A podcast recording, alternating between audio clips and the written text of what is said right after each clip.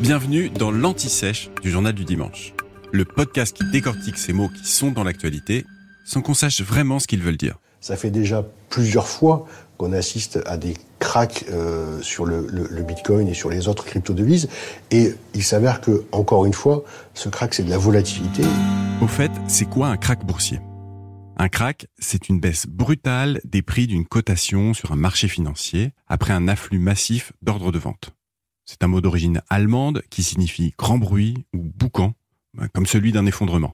Le terme de crack apparaît pour la première fois dans la presse germanique lors de la chute des bourses de Vienne et de Berlin durant l'été et l'automne 1873.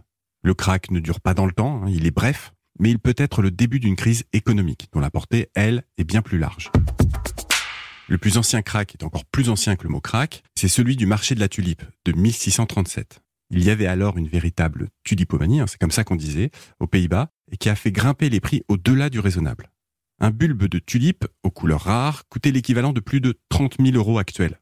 Avec un seul bulbe, on pouvait alors se payer un carrosse, les deux chevaux et tout l'équipement qui va avec.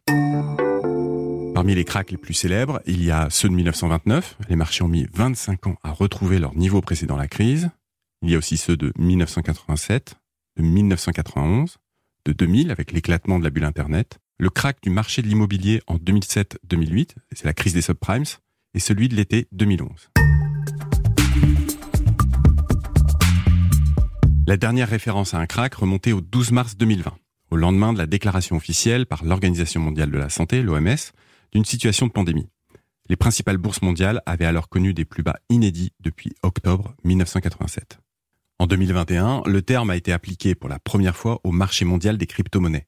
Le Bitcoin a perdu la moitié de sa valeur et des plateformes d'échange comme Coinbase ont décroché, effaçant l'équivalent de 1000 milliards de dollars de capitalisation en l'espace de deux semaines. Vous venez d'écouter l'Anti-Sèche du Journal du Dimanche, le podcast qui répond à la question que vous n'osiez pas poser. Je suis Vivien Vergniaud et je vous retrouve très vite pour un nouvel épisode préparé par la rédaction du JDD. À bientôt